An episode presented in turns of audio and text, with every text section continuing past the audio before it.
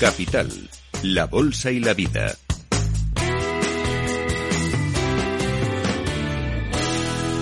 Luis Vicente Muñoz.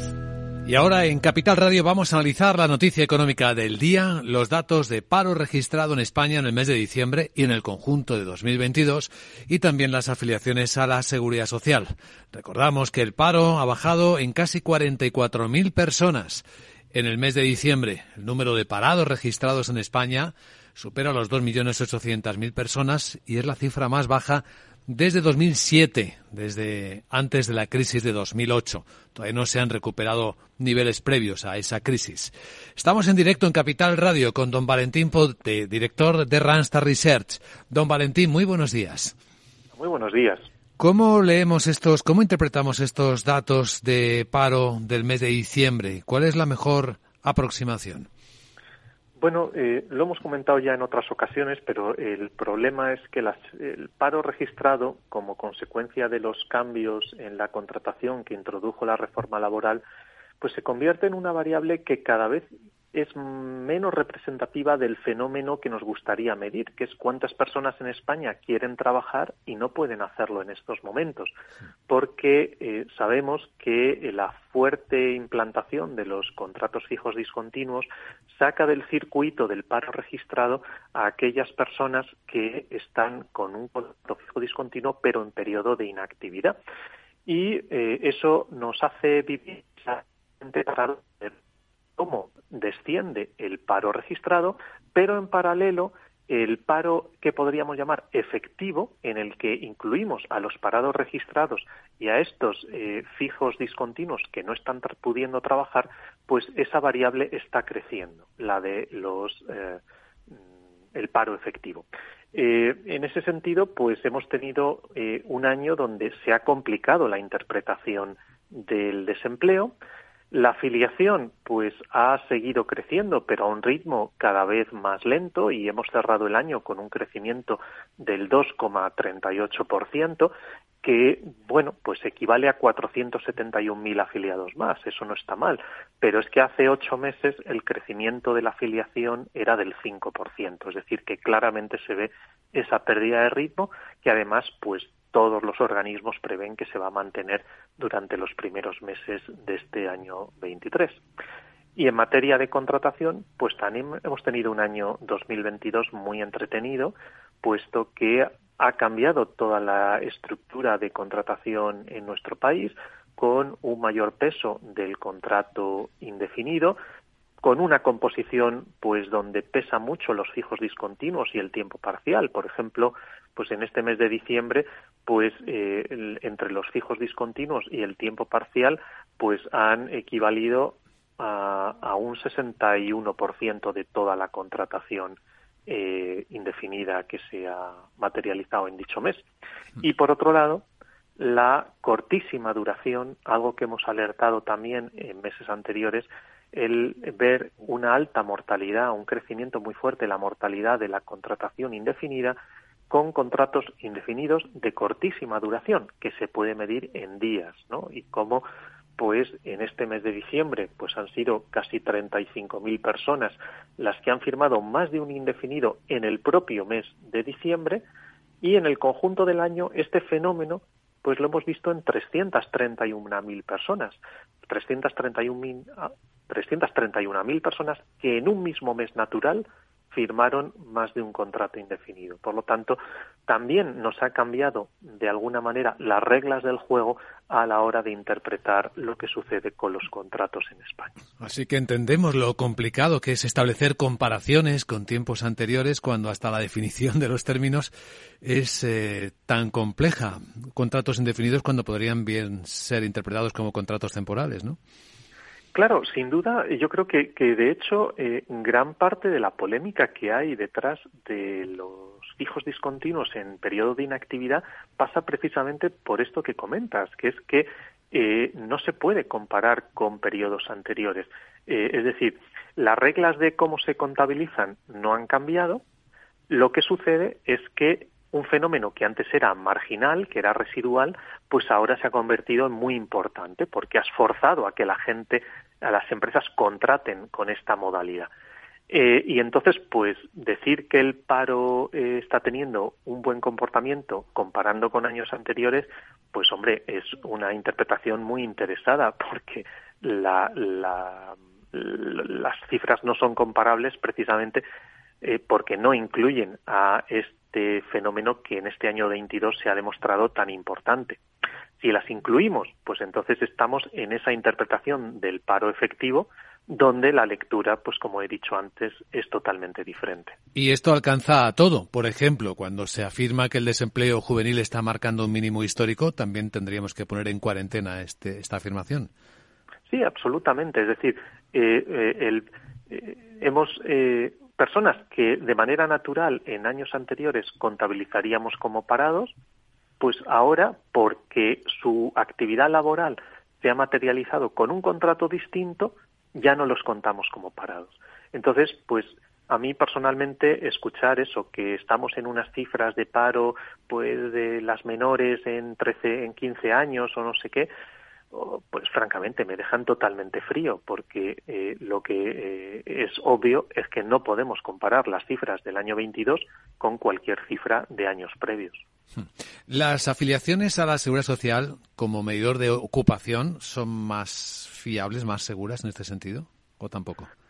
Bueno, vamos a ver, ahí por lo menos no hemos tenido ningún cambio estructural en las reglas, ¿no? Eh, las cifras de afiliados pues reflejan eh, razonablemente bien lo que está pasando en, el mercado en términos de personas que trabajan.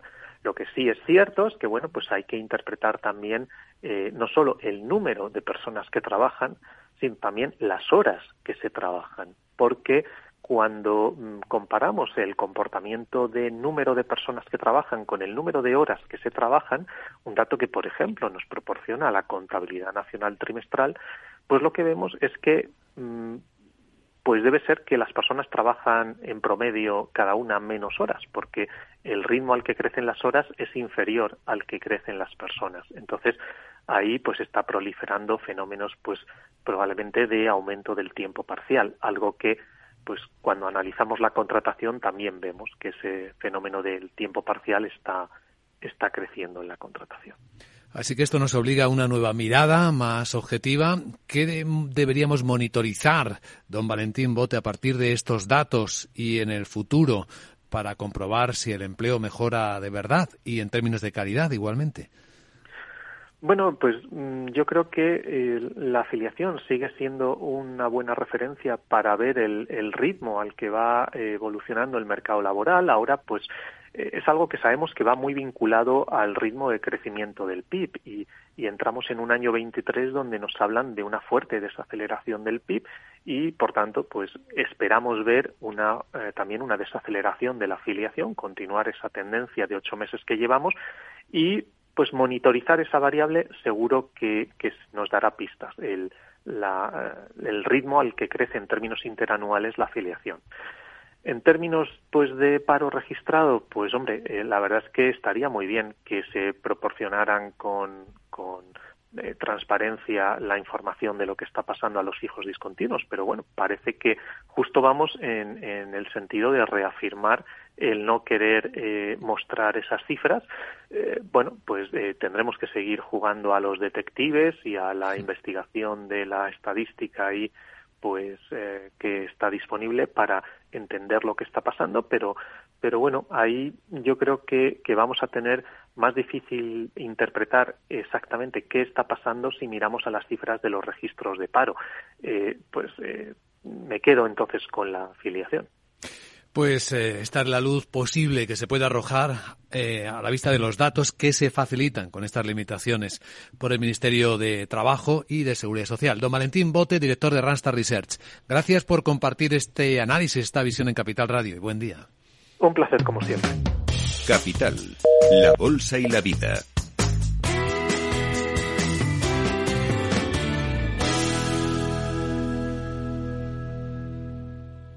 Hey, asistente, ¿cuál es el mejor fondo de inversión del año? Hay aproximadamente 54 millones de resultados. ¿Quieres que los lea? Buf, mejor que no. Puedes seguir buscando entre millones de contenidos, pero un asesoramiento de calidad solo te lo dará un especialista. En Renta 4 te ofrecemos un servicio de asesoramiento gratuito siempre que lo necesites. Entra en r4.com y descubre cómo te podemos ayudar. Renta 4 Banco. ¿Quieres más?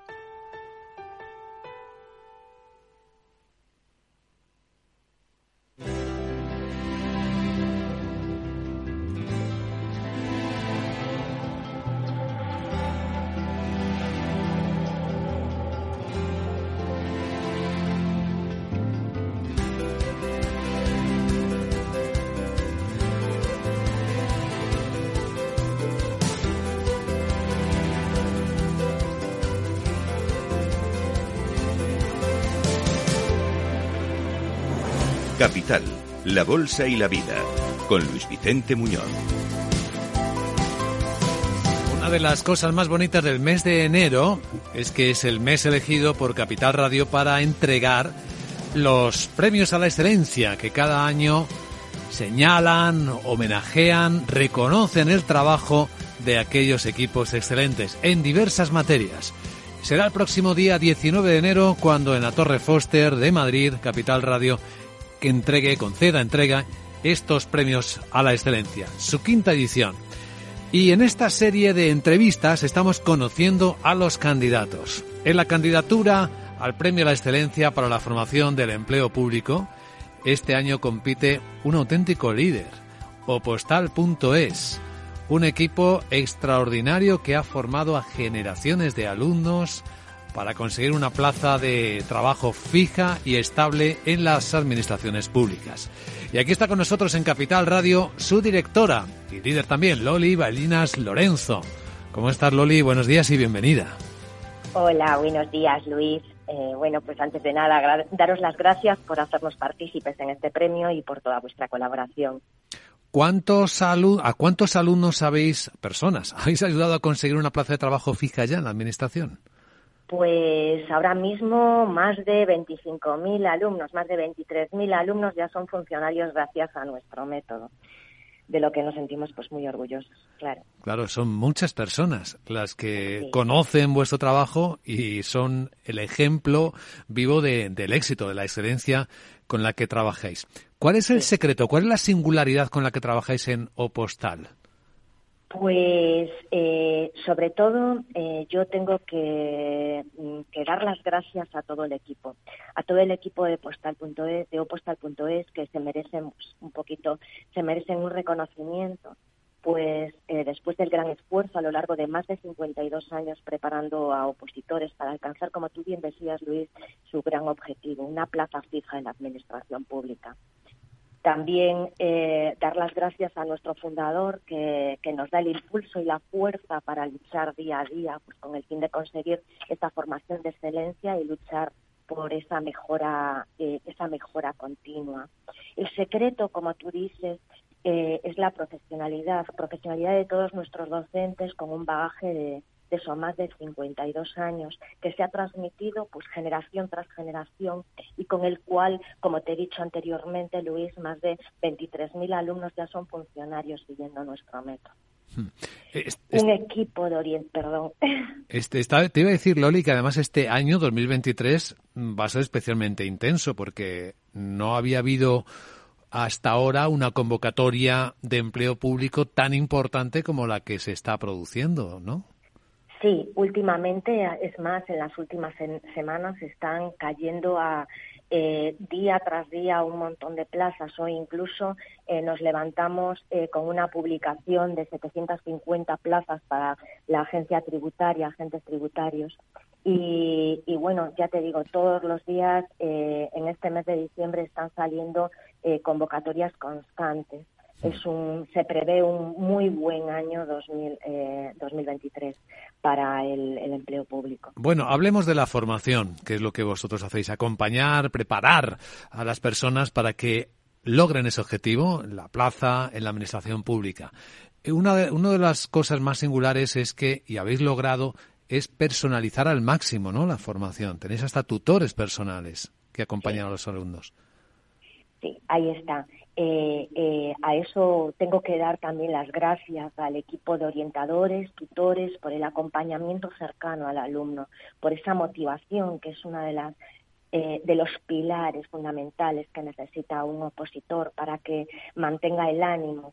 Les da un ánimo constante al opositor y les ofrecen eh, que, no se decaigan en ningún momento en su preparación. ¿no? Esto es lo que nos permite, pues eso, dar una formación muy personalizada, con un contacto muy directo al, del tutor con el alumno constantemente al equipo técnico que está detrás de toda esa preparación, creando y configurando herramientas innovadoras y nuevos sistemas de aprendizaje, que lo que permiten pues es que esta preparación sea flexible, 100%, dinámica y, y, sobre todo pues eso con garantía de resultados, siempre adaptándonos a las circunstancias de los alumnos y de la sociedad.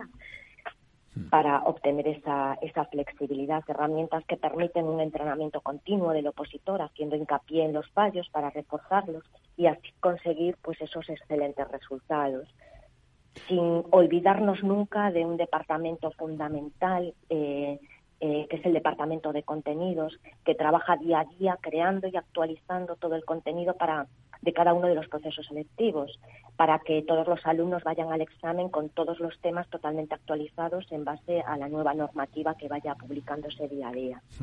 ¿Es posible que podamos pensar ya, eh, en este caso, Loli, con vuestra experiencia, que se da la circunstancia de que son los formadores los que se adaptan a los alumnos, en lugar de que sean los alumnos los que se adaptan a los métodos de los formadores, como venía ocurriendo tradicionalmente. Este es el cambio pues revolucionario. Efectivamente, efectivamente eh, somos nosotros los que nos tenemos que adaptar a todas esas necesidades de los alumnos los alumnos eh, trabajan, nosotros tenemos que adaptarnos eh, a que aunque estén trabajando pues sus ocho horas o sus seis horas, tengan tiempo para formarse dándole pues la formación que necesitan, una formación flexible y adaptada a sus circunstancias. Hmm. En el lado tecnológico, nos lo contabas hace un momento, ya estáis incorporando las tecnologías que permiten una formación flexible el cambio es bastante importante, ¿no? De cómo se formaba a un opositor hace unos años a cómo lo hacéis vosotros ahora, ¿no? Es un cambio enorme, ¿no? Un cambio enorme. Y bueno, eso fue la chispa que nos dio la pandemia, eh, pues adaptar, eh, ya habíamos empezado unos años antes a, ir hacia hacia una formación online eh, con unas herramientas pues innovadoras inteligentes que nos que nos permiten pues ese entrenamiento muy eficaz del alumno. El alumno necesita eh, realizar pues simulacros de examen eh, que se corrijan y que aprender de sus errores. Gracias pues al equipo técnico que hay detrás de bueno que está en Opostal y, y nos ayuda a configurar y a crear esas herramientas innovadoras para ofrecerle eh, todo esto al alumno y un entrenamiento muy intensivo. He visto que habéis desarrollado un método propio que se llama MMPSEC, método multimedia PSEC. ¿En qué consiste? De una forma sencilla explicado. Sí, efectivamente. El, eh, preparación, seguimiento, evaluación y control Preparación, pues efectivamente, como te decía al principio, esa preparación de con profesionales totalmente formados y especializados en cada una de las materias que entran en un proceso selectivo, ese seguimiento por parte de los tutores con ese acompañamiento cercano, y, con ese contacto directo, eh, motivándolos, animándolos, incluso orientándolos, porque muchas veces se sienten perdidos, quieren cambiar, no, pues es que mejor esto, esta, esta oposición no la voy a hacer, voy a hacer otra. Los tutores les orientan, encaminándolos. Esa evaluación a través, pues fundamentalmente de simulacros de examen, herramientas digitales que permiten ese entrenamiento continuo y, y, el control de todos esos fallos eh, para poder obtener los resultados deseados y esa excelencia de los resultados. Mm. ¿Estáis incorporando ya inteligencia artificial a los procesos de formación? Sí, poco a poco estamos eh, implementándola. De hecho, una, una herramienta que ya tenemos configurada en la página web donde eh, nada más entra un alumno en nuestra página, eh, ya le eh, indica qué tipo de proceso necesita, en cuál se quiere formar, lo orientamos un poquito en base a sus dudas y a sus preguntas. Después ya nos centramos en el método de, la preparación, donde ya también estamos empezando a lanzar herramientas innovadoras donde eh, eh, esa inteligencia a través de la inteligencia artificial eh, pues consiguen obtener unos resultados deseados a través de prueba y error y, y con los errores que vayan cometiendo eh, reutilizarlos y configurarlos a través de un coach para eh, reaprender de esos errores y que no vuelvan a cometerlos. Y todo esto, eh, Loli, en un campus digital, ¿no? Que es el que tiene Opostal.es. Sí, exacto. Un campus que es el, campus de Opostal, eh, es donde están integradas todas estas herramientas ahí están accesibles y solo con esta aproximación nuestros oyentes habrán encontrado las muchas razones por las que aquí hay un equipo de personas trabajando de forma excelente, que viene de atrás, que trae experiencia y que ha producido, ha realizado, ha protagonizado una transformación digital completa, ¿no? La experiencia desde la pandemia hasta acá ha sido impresionante, ¿no? Sí, completa y, y, con una mejora continua y estamos día a día trabajando para para seguir mejorando. Esa es nuestra meta, nuestro objetivo, aparte de que nuestros alumnos consigan esos excelentes resultados que le den una plaza fija en la administración pública, evidentemente. Nos alegra mucho. Conocer de cerca esta candidatura y desde luego este buen trabajo que hace el equipo de Opostal y que ha reflejado perfectamente en sus palabras su directora Loli Baliñas Lorenzo. Gracias Loli, enhorabuena, un abrazo. Muchísimas gracias Luis y, y antes de nada también felicitaros el año. Gracias por toda vuestra colaboración. Igualmente.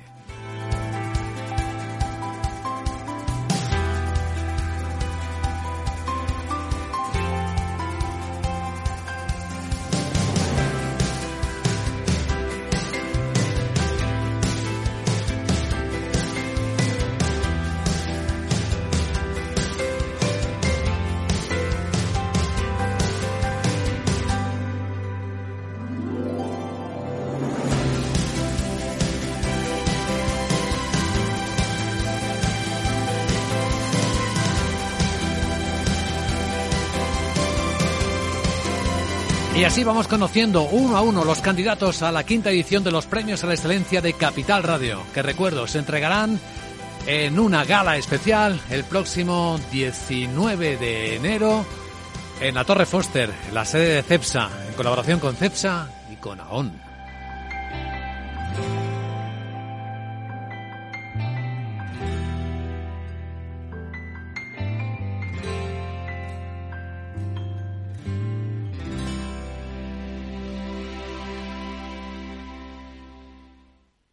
Y a continuación, en Capital la Bolsa de la Vida, vamos a hablar de una de las empresas protagonistas del día, Tesla, ese gigante fabricante de los vehículos eléctricos que hace apenas unas horas publicó los resultados de sus entregas en el año 2022. Logró aumentarlas un 40%, pero ¿qué ha pasado? Ha vuelto a incumplir las previsiones, sus propias previsiones para el año. Se queja de que los problemas en las cadenas de suministro, algunos otros, le han impedido acceder a un número mayor de vehículos entregados. Incluso hay muchos en tránsito que no han llegado a los propietarios que los están esperando. De hecho, 1,31 millones de coches ha logrado entregar Tesla. Vamos a conocer más sobre la compañía, sobre lo que está ocurriendo en esta curiosísima historia con alguien que la conoce y ha estudiado a fondo. Enseguida saludamos a Enrique Llanes, ha publicado no hace nada un libro titulado Tesla, el ADN de la disrupción. Capital, la Bolsa y la Vida.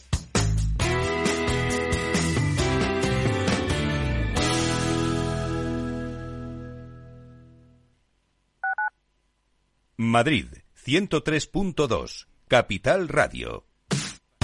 Los viernes en Capital Radio te proponemos descubrir y comprender las estrategias de empresas con éxito que servirán de inspiración y ejemplo para la tuya. Escucha Metaempresas, un programa presentado por Andrés Arenas con la presencia y los consejos de expertos en distintas áreas y profesores de reconocida trayectoria.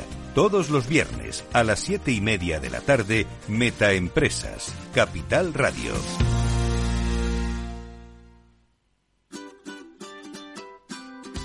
Mesa y Descanso es el programa donde Mar Romero te acerca cada fin de semana los mejores productos, te invita a disfrutar de los buenos vinos de cada denominación de origen y a conocer restaurantes y lugares de ocio con un encanto especial. Mesa y Descanso, los domingos a las 13 horas, aquí en Capital Radio.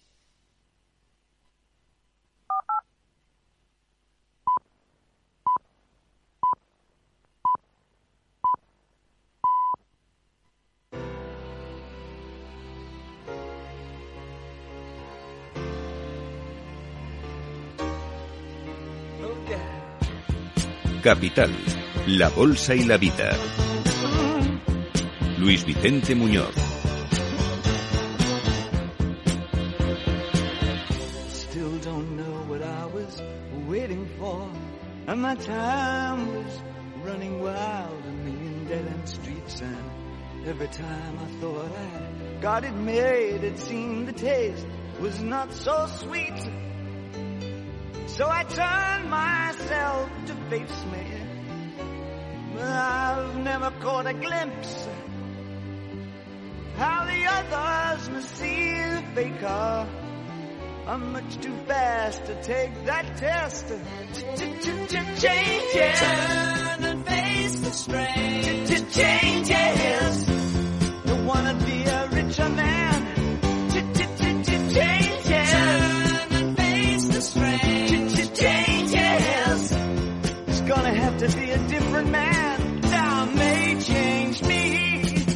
Si alguien quiere conocer la imagen real de los cambios, de hasta qué punto una compañía puede cambiarlo todo, Tesla puede ser la viva imagen de ello. Bueno, Tesla tiene una historia corta de vida. Empezó a funcionar por los a principios de los de la década que ya hemos dejado atrás, de los 2010-2011. Su valor de mercado desde que empezó a cotizar ha subido un 9.500 por 20, 9.520%. Aunque es verdad que ahora se ha quedado en la mitad de lo que llegó a valer en aquel pico del 5 de noviembre del año 2021, hace poco más de un año. Entre tanto, han pasado muchas cosas en Tesla. No ha podido ser ajena a las tensiones económicas de nuestro tiempo. Desde los problemas eh, de cuello de botella en las cadenas de suministro hasta la situación crítica en China, donde las dificultades de producción y también la debilidad de la demanda le han obligado también a, interactuar con sus precios, a bajarlos. Aún así, Tesla ha seguido incrementando su producción. El año pasado un 40%, 1,310.000 coches, 1.310.000 coches, eh, pero el mercado estaba esperando incluso más. La compañía dice que, bueno, para cómo ha sido el año de complicado, no está nada mal.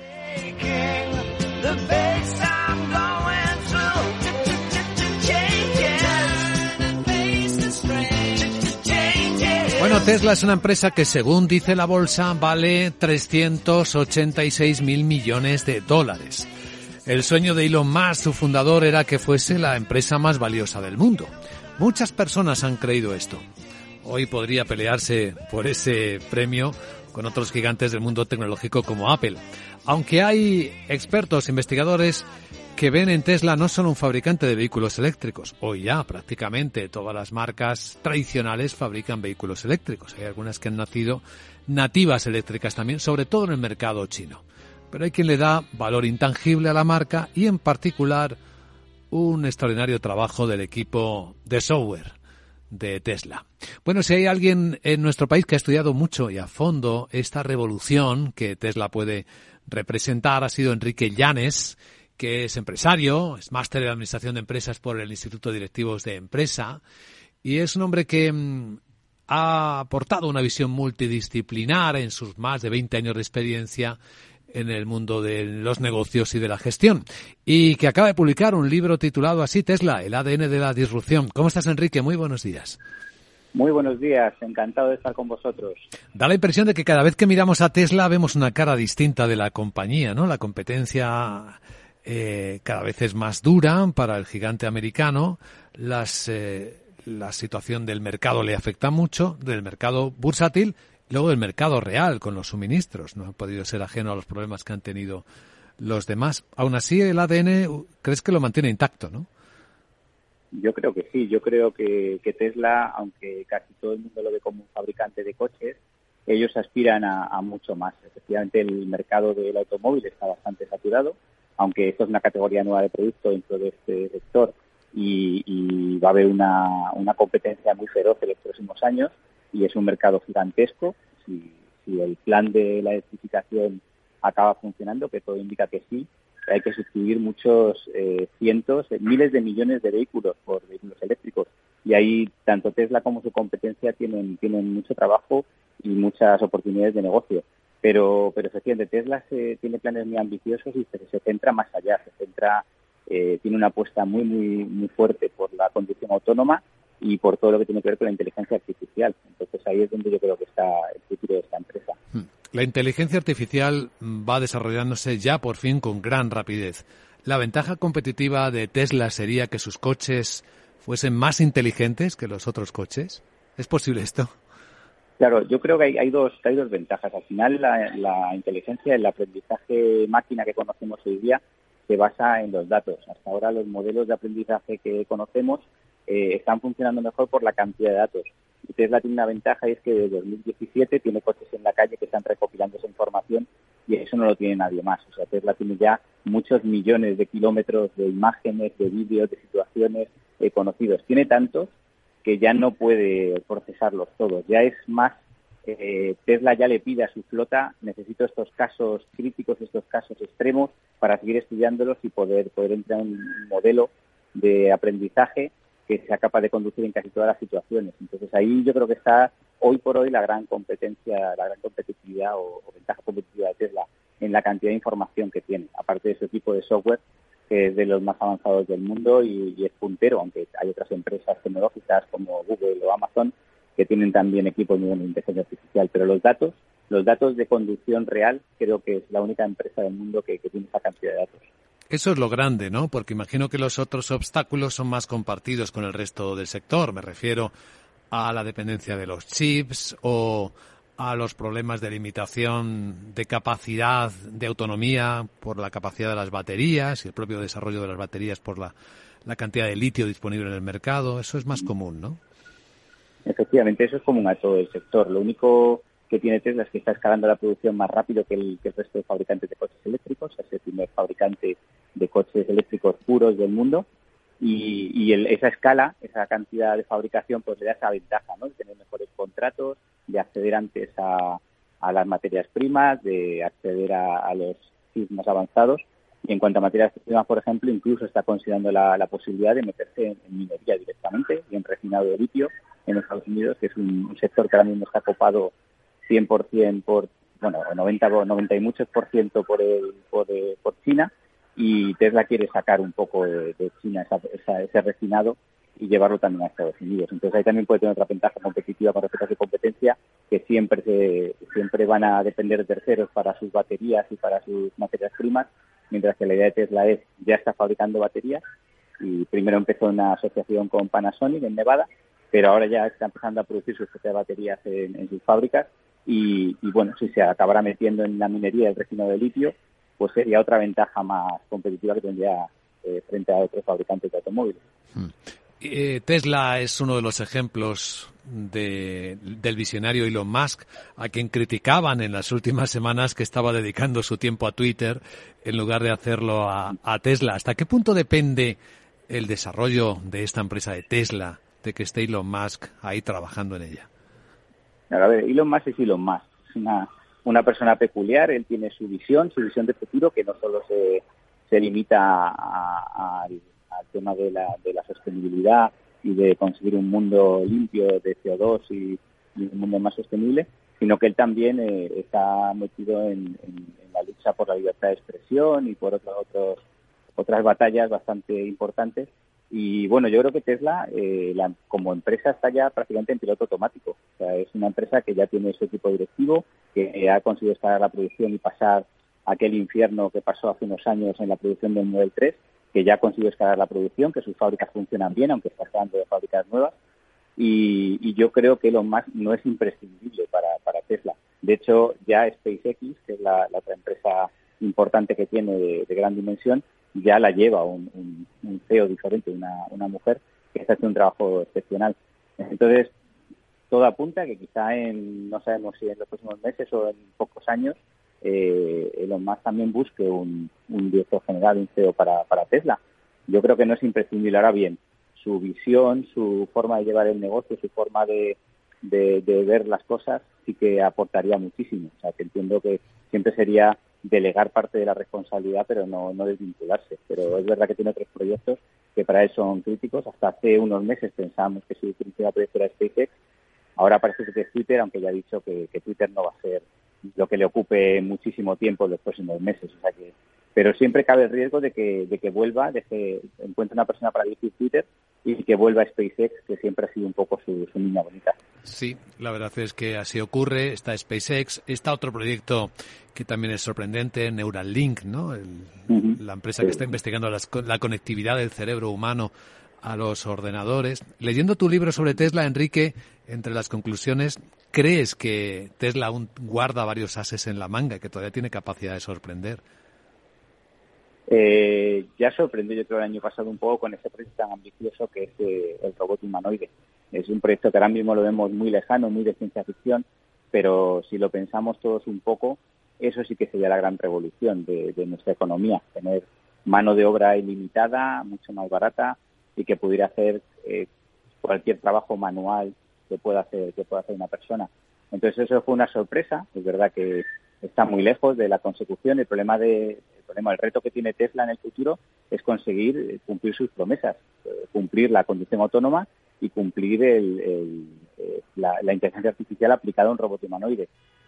no sé qué otras sorpresas podría estar guardando, pero desde luego una vez que se meta en el desarrollo de inteligencia artificial, todo está por ver. Es una, es una tecnología que nos va a cambiar la vida a todos en, en todos los aspectos. Entonces Tesla yo creo que es podemos considerar como que es una de las empresas, junto con otras tecnológicas, que está más avanzada en inteligencia artificial y sobre todo la inteligencia artificial aplicada al mundo real, no la inteligencia artificial dentro de un ordenador, como los modelos que estamos viendo ahora de entrenamiento de lenguaje o de imágenes, o los, los que teníamos un poco más antiguos de jugar a juegos de mesa, sino Tesla lo está llevando al mundo real, a coches que conducen solos, a robots que se mueven por un entorno real solos y que pueden hacer tareas y que son programables, que son multidisciplinares y versátiles, no como los robots que tenemos ahora, que son autómatas que simplemente cumplen un programa. Entonces, eh, si consigue ejecutar, si consigue cumplir, desde luego estamos ante una revolución. Aunque faltaría la democratización de esa revolución tecnológica, porque hoy por hoy acceder a productos Tesla es bastante selectivo, ¿no? Por precio. Sí, el, el, precio de entrada es, es, alto, pero si calculamos el coste de propiedad, ya no lo es tanto. Es verdad que en los últimos meses la subida del precio de la electricidad eh, ha roto un poco los cálculos ¿no? de las personas que tienen hechos sus cálculos para cambiar un vehículo eléctrico, pero haciendo un número de kilómetros eh, razonable al año, los números sí que salen, ¿no? no solo con un Tesla, sino con cualquier vehículo eléctrico, son todos carros ahora.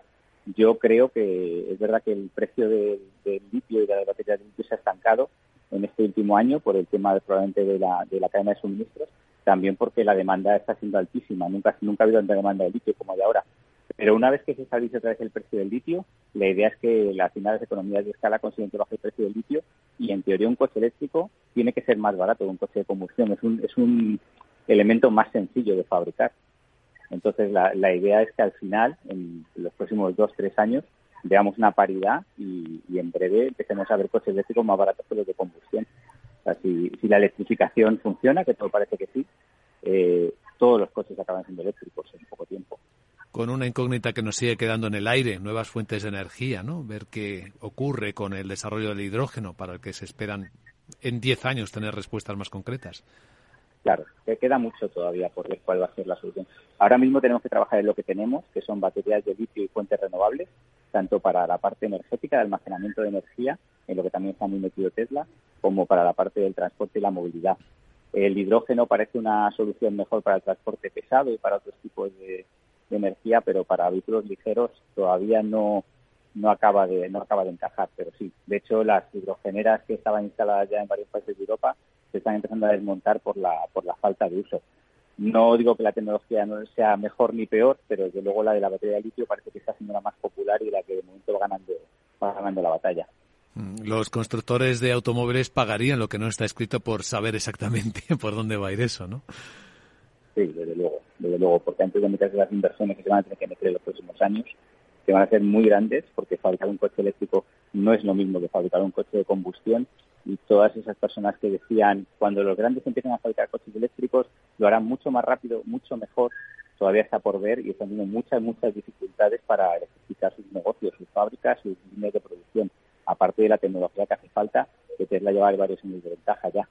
Pero bueno, no dudo que al final la tecnología del vehículo eléctrico será una tecnología que podrán dominar todos los fabricantes y que no es una tecnología que es tan, tan compleja como para que en unos años no se puedan poner al nivel tecnológico de Tesla. Y ahí está Tesla en su siguiente paso, con la inteligencia artificial, para seguir llevando la delantera. Muy bien explicado, muy bien definido. Enrique Llanes, autor de este libro que tomamos como referencia a Tesla, el ADN de la disrupción. Gracias por compartir este análisis en Capital Radio y feliz año. Gracias a ti, un saludo, feliz año. Capital, la Bolsa y la Vida.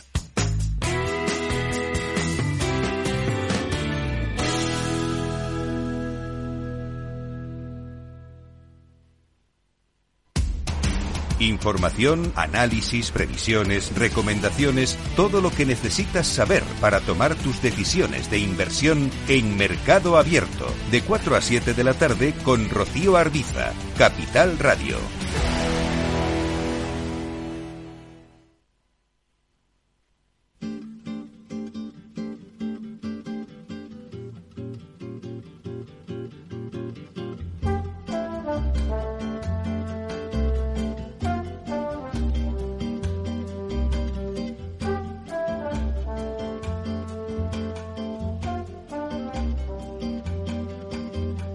Tall and tan and young and lovely, the girl from Ipanema goes walking, and when she passes, each one she passes goes, ah. When she walks, she's like a samba that swings so cool and sways so gentle that when she passes, each one she passes goes, ooh. I watch her so sadly. How can I tell her I love her? Yes, I would give my heart gladly. But each day when she walks to the sea, she looks straight ahead, not at me. Tall and lovely, the girl from Ipanema goes walking, and when she passes, I smile, but she doesn't see. Doesn't see. Capital, la Bolsa y la Vida, con Luis Vicente Muñoz.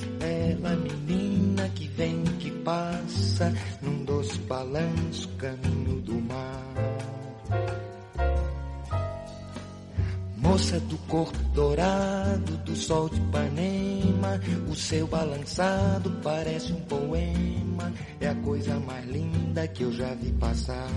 Y aquí de nuevo en Capital Radio abrimos nuestro consultorio de finanzas conductuales con la mujer pionera en el desarrollo de esta formación, Ana Fernández Sánchez de la Morena, socia directora de AFS Finance. ¿Cómo estás, Ana? Muy buenas. Hola, buenos días y feliz año a Feliz todos los año. oyentes. La primera día del año que estoy aquí. Ah, efectivamente, estamos continuando esta larga serie ya de programas Sí. dedicados a las finanzas conductuales en un nuevo año. Eh, y cada año nuevo eh, casi encontramos un sesgo nuevo conectado con los demás. ¿eh? No sé si es que nos hacemos más sofisticados, más complejos, más fragmentados los seres humanos o qué nos está pasando. Bueno, vamos a- ahondando en el conocimiento del, del ser humano, ¿no? De cómo somos, que me parece lo más bello de lo que estamos haciendo, ¿no? Que es saber que todas las decisiones que tomamos a nivel de inversión y, por supuesto, no de inversión, están muy vinculadas a nuestra persona, a nuestra psique, a nuestras creencias, a nuestros miedos, a nuestros deseos y, sobre todo, eso es do- donde salen las decisiones. Pero realmente la base hay que entender que no es lo que pensamos, que cuando llegamos al pensamiento han ocurrido muchas cosas previas. Es curioso como cada vez que hacemos transición de año hay una creencia que nos aflora y es esperar un año mejor que el anterior. Es natural, ¿verdad? Esto ocurre, nos ocurre a todos. Sí, porque digamos que tenemos como el cuaderno, como cuando volvíamos al cole, el cuaderno en blanco.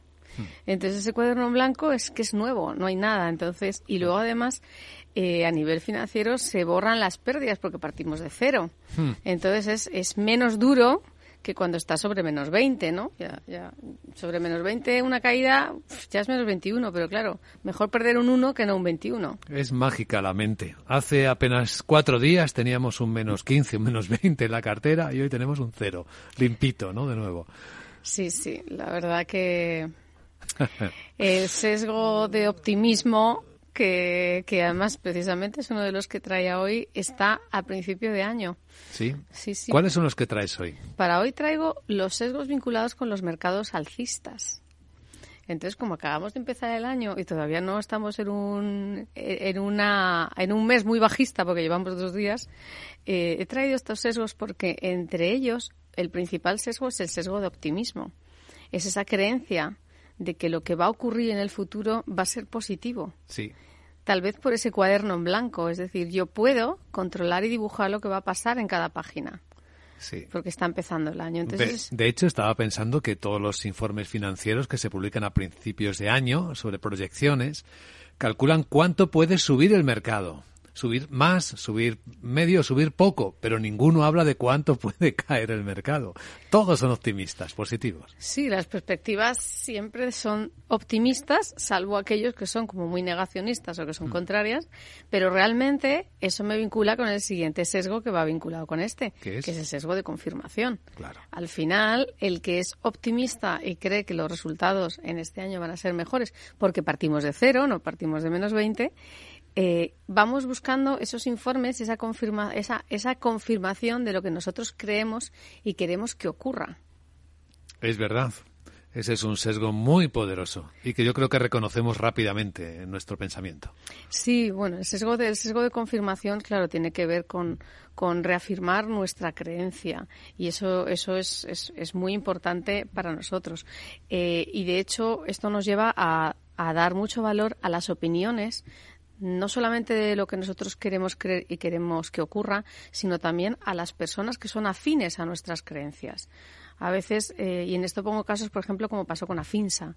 O sea, cuando estamos en inversiones que no conocemos, pero nuestro entorno conocido invierte en algo, para nosotros la inversión es totalmente desconocida. Pero ese sesgo de confirmación de que mi entorno lo ha hecho me confirma que es una buena inversión. Sí, creo que nos reconocemos todos. A ver, ¿quién no está pensando en buscar a otra persona que piense igual que uno mismo? O buscar historias, lecturas que nos confirmen en lo que pensamos, ¿no? para, Sí. para decirnos a nosotros mismos, ¿ves? Estás en lo cierto. Amigos, nosotros no elegimos amigos que piensen diferente a nosotros, ni que no nos gusten como sean, ni que no nos gusten como se manifiestan. Cuando la familia nos viene impuesta, pero los amigos los elegimos en función de nuestra afinidad con ellos y la afinidad es tener unas creencias similares. Cuando realmente eh, lo que enriquece, en este caso no vas a buscar amigos que no sean afines a tu carácter o a tu forma de vida, pero a nivel de información y sobre todo referido a finanzas, hay que buscar información que contradiga lo que nosotros también creemos, porque si no, nuestra, nuestra opinión va a estar sesgada hacia, ese, hacia esa dirección, sea exceso de optimismo o exceso de pesimismo. Aquí me estás hablando ya del tratamiento necesario para neutralizar estos sesgos, ¿no? Buscar personas que piensen diferente, que vean diferente el mundo. Sí, porque eh, el problema es que si no lo hacemos nos lleva a ese tercer riesgo que para mí son los, el, el trío de los sesgos alcistas, del mercado alcista, que es la ilusión de control. Cuando nosotros tenemos una familiaridad con lo conocido, creemos que podemos controlar el, controlar el resultado. Mm, Nos engañamos. Cuando nos no es, es nuestro cerebro que hace un atajo mental para, para darnos una seguridad. Son sesgos, son sesgos adaptativos. Por ejemplo, el sesgo de optimismo es un sesgo adaptativo del ser humano, porque reduce el estrés y al reducir el estrés alarga la vida.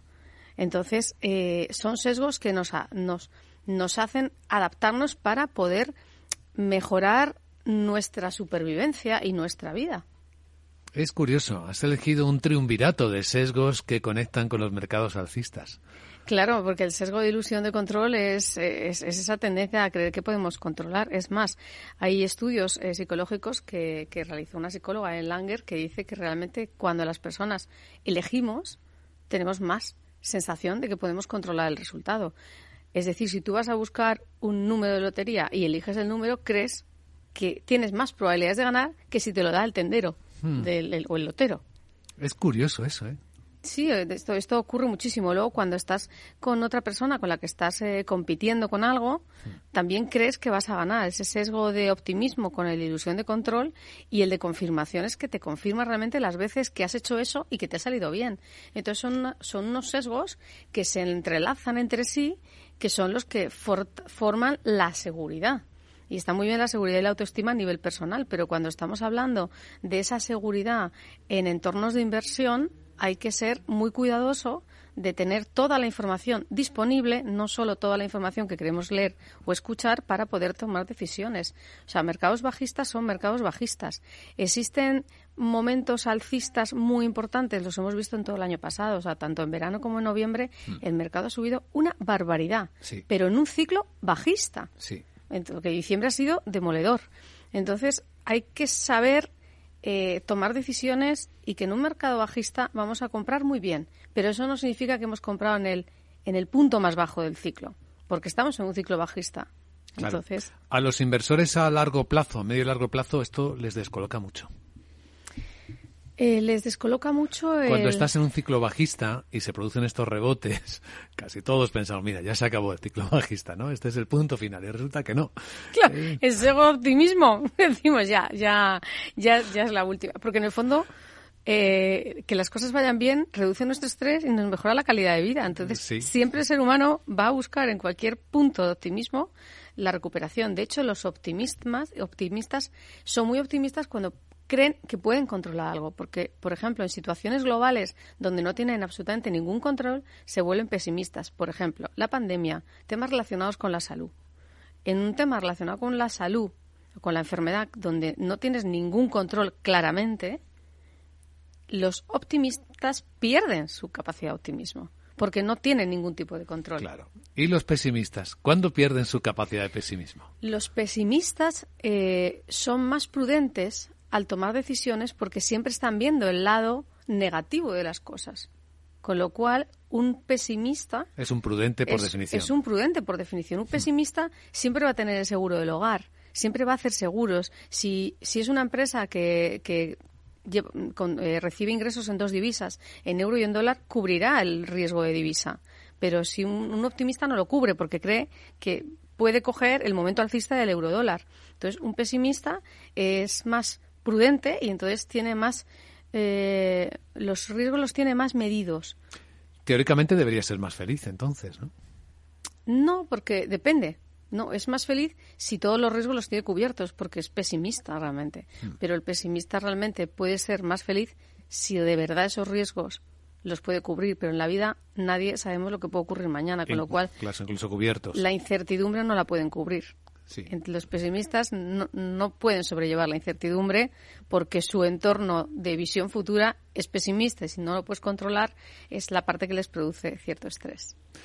Es una buena reflexión para estos tiempos, sobre todo para el momento coyuntural de principios de año, que tantas veces hemos atravesado ya los más mayores más veces y deberíamos haber aprendido un poco más, ¿no? Pero resulta que no, que los sesgos se mantienen intactos. Bueno, es curioso, el sesgo de optimismo, hay estudios psicológicos que dicen que tienen como una forma de, de U. Y en esa U, en la parte izquierda de la U están los niños y en la otra parte de la U están las personas mayores. Así. Cuando los, los niños y los mayores son más optimistas, tienen menos capacidad de retención de los eventos negativos.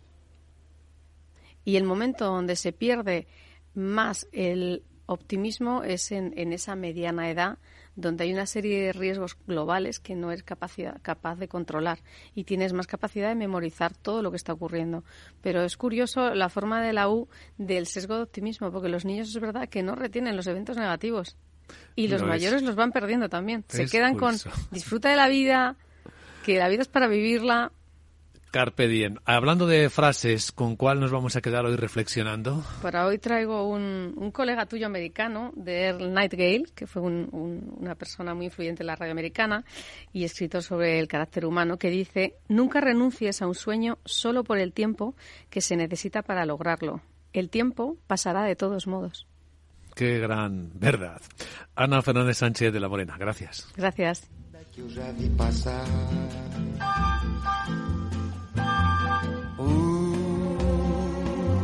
But I watch her so sadly. Ah, porque tudo é tão triste. Yes, I would give my heart gladly. But each day when she walks to the sea, she looks straight ahead, not at me. Tall, tan, young.